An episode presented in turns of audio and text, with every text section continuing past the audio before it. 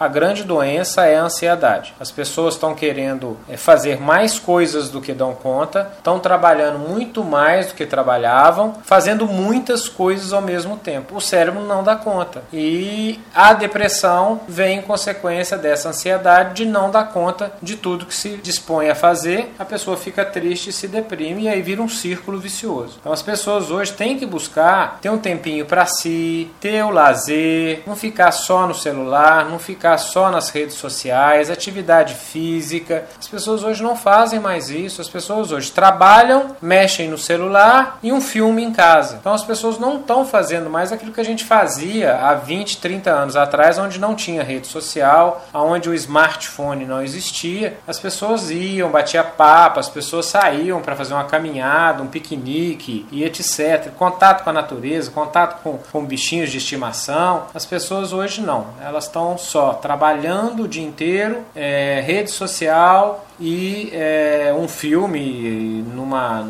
num canal que você compra um filme fica em casa. Então estão se acomodando e estão cada dia mais com dificuldade nos relacionamentos sejam matrimoniais com os amigos e até vai acabar que chega no chefe também. É, então as pessoas estão precisando cuidar mais da saúde mental. Ter hora para tudo é oito horas de trabalho é, oito horas de sono uma hora para as alimentações uma hora para os cuidados pessoais uma hora para exercício físico nós não somos seres sedentários, nós não fomos feitos para ficar parados. Uma hora para as relações, para as pessoas, né? A gente tem que diversificar essas 24 horas do dia. O que tem acontecido é que é 12 horas de trabalho, 4, 8 horas de smartphone, de redes sociais, 5 horas de sono só. A falta do sono leva ao mau humor e à falta de concentração. Então virou uma roda viva, um círculo vicioso que as pessoas estão cada dia mais se adoecendo é, mentalmente. E aí, é, e também não querem mudar. Chega no psicólogo, chega no psiquiatra, fala: Ó, mas eu não vou parar de trabalhar isso tudo, não. Mas eu também não vou fazer atividade física, não. Então, às vezes, fica até difícil depois a gente poder ajudar, que as pessoas querem melhorar sem alterar os hábitos que não estão bons nas suas vidas.